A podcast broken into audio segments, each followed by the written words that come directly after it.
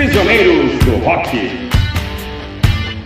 A gente ainda está testando o formato do podcast. Uma outra tentativa aqui de fazer algo relativo à regularidade é falar sobre a publicação de música mais clássica do Brasil, a verdadeira Bíblia que iluminou a nossa geração, que apontou os caminhos para onde a gente deveria ouvir música. Eu né, estou falando, obviamente, obviamente para nós, né?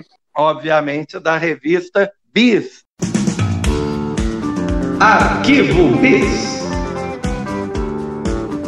Que começou em 85 e se estendeu aí por cerca de é, uns 20 anos de publicação. Na verdade, eu não tenho toda a coleção da revista, obviamente, mas eu tenho um relançamento que eles fizeram em CD acho que quando a revista fez 20 anos, né, em 2005, alguma coisa, que tem todas as edições da revista lançadas até então. E aí eu fui ver a edição de junho de 1990, 30 anos atrás. Ela é espetacular, por isso né, resolvi trazê-la à baila aqui para a gente conversar um pouquinho. Algum de vocês quer falar aí um pouco sobre a revista em si, antes de eu entrar na edição? Fala, Felipe, Bis, eu já falei demais. A Bis realmente era, era a nossa Bíblia, era aquela revista que eu ficava, sabia o dia que chegava na banca, ia na banca para comprar. Foi a primeira revista que eu assinei na vida, não eu, né? Fiz meus pais assinarem para mim, mas era uma revista que eu lia da primeira à última página, mesmo coisas que não achava tão interessante, mas eu fazia questão de ler para poder conhecer mais de música e porque também demoraria mais 30 dias para sair a próxima edição, né? Então ficava ali lendo ao longo das semanas, cada linha, cada artigozinho, cada coluna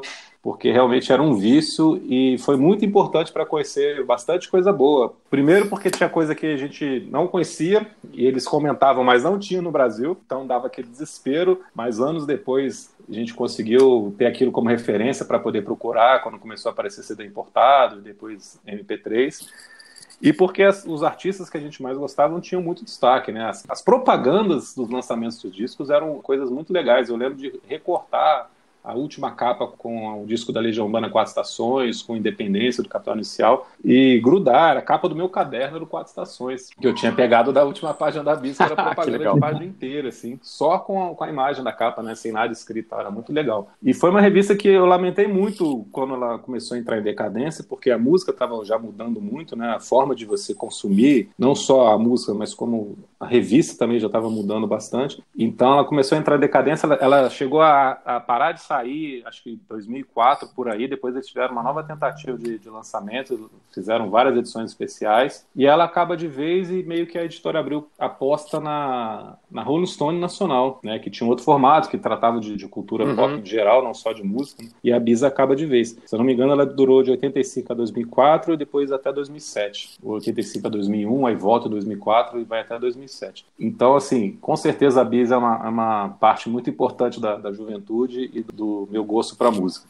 Igualmente. Eu, eu fui conhecer a, a Bis direito mesmo, é, pegando emprestado com o Christian. Opa! Lá Olha em aí, 1991. Assim, quando o Christian voltou para a quadra, voltou é, para 115, tinha lá praticamente a coleção inteira. Aí eu pegava, ah, vou pegar as 12 de 85 e ler. Então foi é um enorme aprendizado, assim, depois eu realmente também assinei a revista é, quando a partir de 92. Então vou entrar aqui na edição de né, junho de 1990, fazer um apanhado geral aí. Na capa tem o Beef 52, com quatro integrantes, né, na época, uns cabelinhos bem anos 90 já. A matéria é uma, uma retrospectiva grande da carreira, que eles estavam lançando o Cosmic Thing, provavelmente o último disco do B-52s, que é digno de nota, né? A banda tinha sido muito grande ali no início dos anos 80, com vários discos legais, com os clássicos Private Idaho, é... Legal Tender, Legal Tender, Legal Tender, Legal Tender. E aí nesse disco, né, no Cosmic Thing, tem Rum e tem Love Shack. Love Shack, exato. Dois clássicos aí. Hoje, hoje a gente já pode falar que são clássicos mesmo, de uma espécie de dance rock, né? Um rock bem dançante, bem divertido. Aí a revista, como né, praticamente toda publicação impressa, tem aquela parte de notícias rápidas. E uma das notícias rápidas que eu destaquei aqui é que o Ozzy, Ozzy Osbourne, falou que ia se aposentar. que era a última turnê. Era a última turnê, que não, agora chega, eu vou fazer um último show na Inglaterra e acabar 1990. e eles destacavam é, o retorno do Kiss aos palcos, o Kiss tinha ficado um Olha. tempo sem sem tocar, usando maquiagem de novo. O que já foi, voltou com essa história da maquiagem várias vezes. Quando eles gravaram o acústico deles, eles gravam sem maquiagem. No Psycho Circles, eles gravam com maquiagem. Lá depois dessas né, fantásticas notícias que né, continuam sendo atuais, eles é. fizeram é. uma reportagenzinha aqui de duas páginas falando sobre a Sub Pop a gravadora Sub Pop, destacando que a Sub Pop era a vanguarda do heavy metal. Olha só. Oh, eles gente, chamavam, como assim? Eles chamavam Soundgarden de heavy metal. Que é o Soundgarden. O Soundgarden é uma banda que existiu antes do movimento. É, o Soundgarden. É, existia um som mais. Era hard rock. Né? Pode até chamar de hard rock, mas metal é demais. É, não, é, é. Pra metal é, não dava, não. Não, é muito, muito forçado. Coisa, existe um período aí no, no, nos anos 90 em que algumas bandas de heavy metal, né? Da década de 80 estavam tirando um pouco o pé, né? Então Metallica, Iron Maiden, né? Estavam gravando discos que eram considerados um pouco mais com mais punch do que, mais do que velocidade, mesmo, né? do que peso e tal, né? Tem uma zona cinzenta, eu acho. É, eu concordo com o Felipe. Tem uma zona cinzenta aí na, no, no grunge, no, no, no, no decréscimo de peso do heavy metal e no, e no nascimento do grunge ali, das bandas é, pré-grunge, né? Tem uma zona cinzenta interessante aí. Mas aí chamar sub pop de heavy metal é, é difícil, é complicado. O grunge não tinha nome ainda, né? Tem isso também. No fim da matéria, eles falam que para seu registro outras bandas do selo ainda obscuras. Aí eles citam The Fluid, Skinny Yard, que eu realmente não lembro, e no finalzinho, Olha Nirvana. Com uma citação, entre aspas, do Bruce Pavitt, esses caras vão nos enriquecer. O Nevermind, que, o Nevermind é. de 91, né? O cara realmente já estava vendo, ia enriquecer com a banda. Ainda na parte de notícias, tem uma fantástica aqui do André Forrastieri, falando que se alguém quisesse ganhar muita grana e dormir tranquilo, devia contratar a nova banda do Luiz Esquiavon, Projeto é. Nossa, mãe. Na linha do que é. o na linha do que o Felipe falou, tem praticamente um é quase um pôster central de duas páginas com o, o Oblast Bomb Blondo Titãs, que é, na, em algumas edições anteriores eles tinham ganho praticamente tudo do Prêmio Bis, né? Melhor show, melhor uhum. é, grupo, melhor álbum. Eu adoro o Black Blonde, cara, acho um grande disco, acho que deve ser o último grande trabalho, assim, da, da de ponta a como ponta disco essencial, banda, como, já é disco, é, né? como já é disse, é o último disco essencial. Eu vi o Engato outro dia, achei até, eu vi até um certo ponto, achei até legal, assim, pesado e tal, lembra um pouco de Titanomaquia, acho bacana, mas... É, a revista era enorme, tem 90 é. páginas. Tinham também um retrospecto de 25 anos de carreira do Neil Caramba. Young, né, começando lá do Buffalo Springfield, eu não reli, é meio grande. Uma cobertura sobre a turnê do Erasure no Brasil. Inclusive com o Forrastieri de novo comentando sobre a estética, a estética gay no, homo, no rock e chamando de homo rock. Quase no fim do, da revista, tinha a parte de lançamentos de disco, né? Lançamentos em ah. vinil, lançamentos ah. em CD, que era uma novidade na época, e a discoteca básica, né? discoteca seja, básica. Não teve grandes lançamentos em junho de 1990, não. É, o principal Olha destaque aí. era que alguns discos da fase clássica do David Bowie estavam sendo lançados, como por exemplo a coletânea, o Changes Bowie, né, é, em álbum duplo, é realmente uma ótima introdução ao artista. E a discoteca básica é o disco de 1969 de Sly and the Family Stone. Ah, o Stand. Exatamente. Stand é muito legal. Stand é muito legal, um baita disco. É, eu já ouvi Sly and the Family Stone, né, principalmente ali no, é, no show de Woodstock, né? Que confesso que vou ter que botar na lista.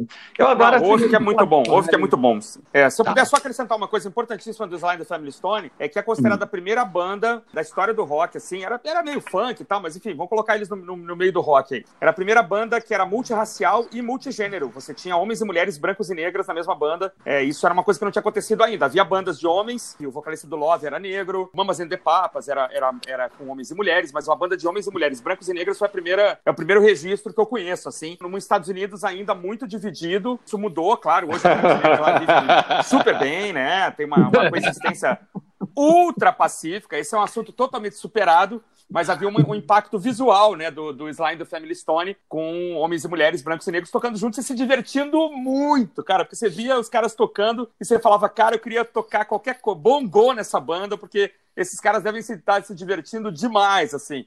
E é, é, volta a ser um assunto, claro, tava brincando, volta a ser um assunto atual quando a gente tem aí de novo estourando conflitos raciais é, nos Estados Unidos e, e com é, reflexos no mundo atual, inteiro. Infelizmente, é isso aí.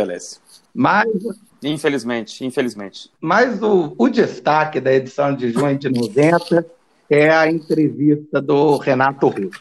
Uma entrevista ah, grande, que... coisa Legal. de seis páginas. Às vezes o, a transcrição da entrevista é quase uma página inteira de três Nossa. colunas, só o Renato falando. E é, é, é, provavelmente uma das entrevistas mais clássicas que o Renato já deu, porque é quando ele sai do armário, né? quando ele se assume é. homossexual ele, ele descreve que tinha pego um adiantamento da gravadora, tinham lançado quatro, né, o, o, quatro estações, tinha sido um super sucesso, então ele pegou um adiamento da gravadora para fazer os cinco e foi torrar, foi esbanjar em Nova York, alugou lá um apartamento, passou três meses em Nova York, na fase do bigodinho. Em termos visuais, não é a melhor escolha que o Renato tem. Tem algumas fotos, inclusive, lamentáveis na, na edição. Tem, ele mostra pra gente que saiu do armário quando ele fala abertamente que ó, basta um pouco de sensibilidade para notar que soldados é temática gay. Eu não tinha percebido. Eu não tinha percebido. Eu não tinha percebido. O próprio repórter fala, ah, eu não tinha percebido, não é tão explícito. Mas, e aí ele retruca que não, mas Daniel na Cova dos Leões é. Meninos e meninas, tudo bem, mas essas outras é difícil, cara. É bem mais disfarçado, né? bem mais romanceado. Entre as pérolas que ele fala na entrevista, ele cita dezenas de atores, diretores, é, autores de livros, outras bandas. Ele fala que Pet Shop Boys é a banda mais gay que existe, declara que gostava Nossa. de lambada e que tinha é, medo de, dali a oito anos, é, ter virado um has-been, um artista que ah, o tempo dele passou, ele apareceria, sei lá, no programa do Celso Portioli, estilo é, lembra desse? Onde ele está?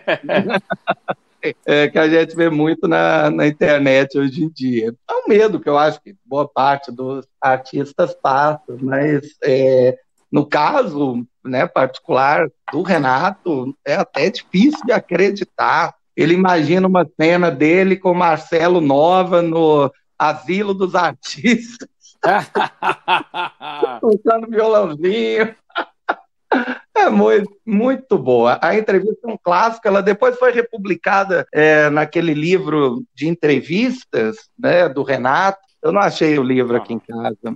E, na nutshell, essa é a, essa é a edição de junho de 1990. Cara, eu, essa entrevista com certeza pegou como mote ali, como tema, a música Meninos e Meninas, né? Que tinha acabado de ser lançado. Quatro estações no finalzinho de 89. Então, eles combinaram essa é entrevista é muito para aproveitar essa onda nessa música onde ele fala explicitamente eu gosto de meninos e meninas. E eu lembro bem dele falando de soldados e Daniel na Leões. Soldados é, é, muito implícito ali, né? É muito discreto. Claro que você lendo, sabendo agora qual que era a intenção, você percebe que tá lá, claro, né? que fica ali nas entrelinhas de uma forma bem, bem óbvia. Uhum. E Daniel, depois que você deixou de ser tão ingênuo, como a gente era quando a música foi lançada, também fica bem claro ali o que, que ele está falando. É. Né? Mas realmente, na época que eu escutei essas músicas pela primeira vez, eu não tinha noção nenhuma. Nem Soldados, nem Daniel. Eu achei aqui o, o entrevistador ah, original, sim. foi o José Augusto Lemos. É, a, a, entrevista foi republicada no livro do, da Pieve, uhum. mas quem entrevistou foi o José Augusto Lemos. Mas se eu puder acrescentar uma coisa rapidinho aqui, senhores, é, me parece que o, tem uma nota, uma nota melancólica aí que o Renato falou que dali a oito anos ele estaria é, num programa de, de variedades vespertino é. e ele não vive isso tudo, né? E ele já estava, ele sabia-se já portador do vírus HIV, a gente acompanhava o Cazuza definhando em, a céu aberto, assim, né, em, a olhos vistos, e talvez ele tivesse numa, numa defensiva, assim, ah, quem sabe daqui a oito anos eu tô, eu tô num programa ruim, mas ele queria, em oito anos, ele queria estar em qualquer lugar. Ele muito, muito elegante, muito discreto, muito inteligente, eufemisticamente talvez estivesse tratando da, da própria finitude da vida dele, que porventura se aproximava, ou talvez se aproximasse, né? A lembrar que o Fred Mercury já tinha falecido, né? Ou não? Não, o Fred Mercury morreu em 91, eu acho. Era impossível disfarçar, o, o Queen já tinha, acho que, parado de fazer shows, então... Eles apareciam só em, só em programas de premiação, eles eram muito premiados na época, né? Aqueles Brit, alguma coisa lá, e o, e o Fred Mercury quase nem discursava mais, porque a saúde dele vinha definhando. E eles, tavam, eles gravaram o Inuendo muito antes, né, do Fred piorar e tal. Então tem uma nota melancólica aí do, do Renato que a gente começa a perceber com a idade chegando também, que talvez ele estivesse falando, ah, se eu tiver no Celso Portioli, tá ótimo, né? Daqui a oito anos que eu nem sei se eu vou é, sobreviver isso tudo e tal. É uma pena que eles não pegaram o coquetel também. É uma pena, sim, mas o Renato não viveu isso tudo. É uma lástima. Já falamos sobre isso também uma vez no, no nosso vlog, vale voltar ao assunto aqui no futuro também. Sim, com certeza. E por hoje eu acredito que está ótimo, tá bom, foi ótimo novamente matar a saudade de vocês, poder falar sobre música com e adjacências com pessoas tão ilustres. né? Grande abraço aí para quem estiver nos ouvindo. Gostei muito de matar a saudade da Bis. Essa leitura da revista aí foi muito bacana. E como que era legal ter essa Bis, né? Como era bom ter essas informações, assim, todas juntas numa mesma edição. É, é verdade. você ter acesso a milhares de informações assim, mas nada reunido numa revista só e com um texto de muita qualidade, né? Os jornalistas da Bis eram todos muito bons, né? É verdade, merece um comentário mais extenso aí no futuro, mas renovando aqui de novo a, a alegria de estar com vocês e, e, e estaremos novamente juntos aí em programas é, breves e vindouros. É isso aí. Prisioneiros do Rock.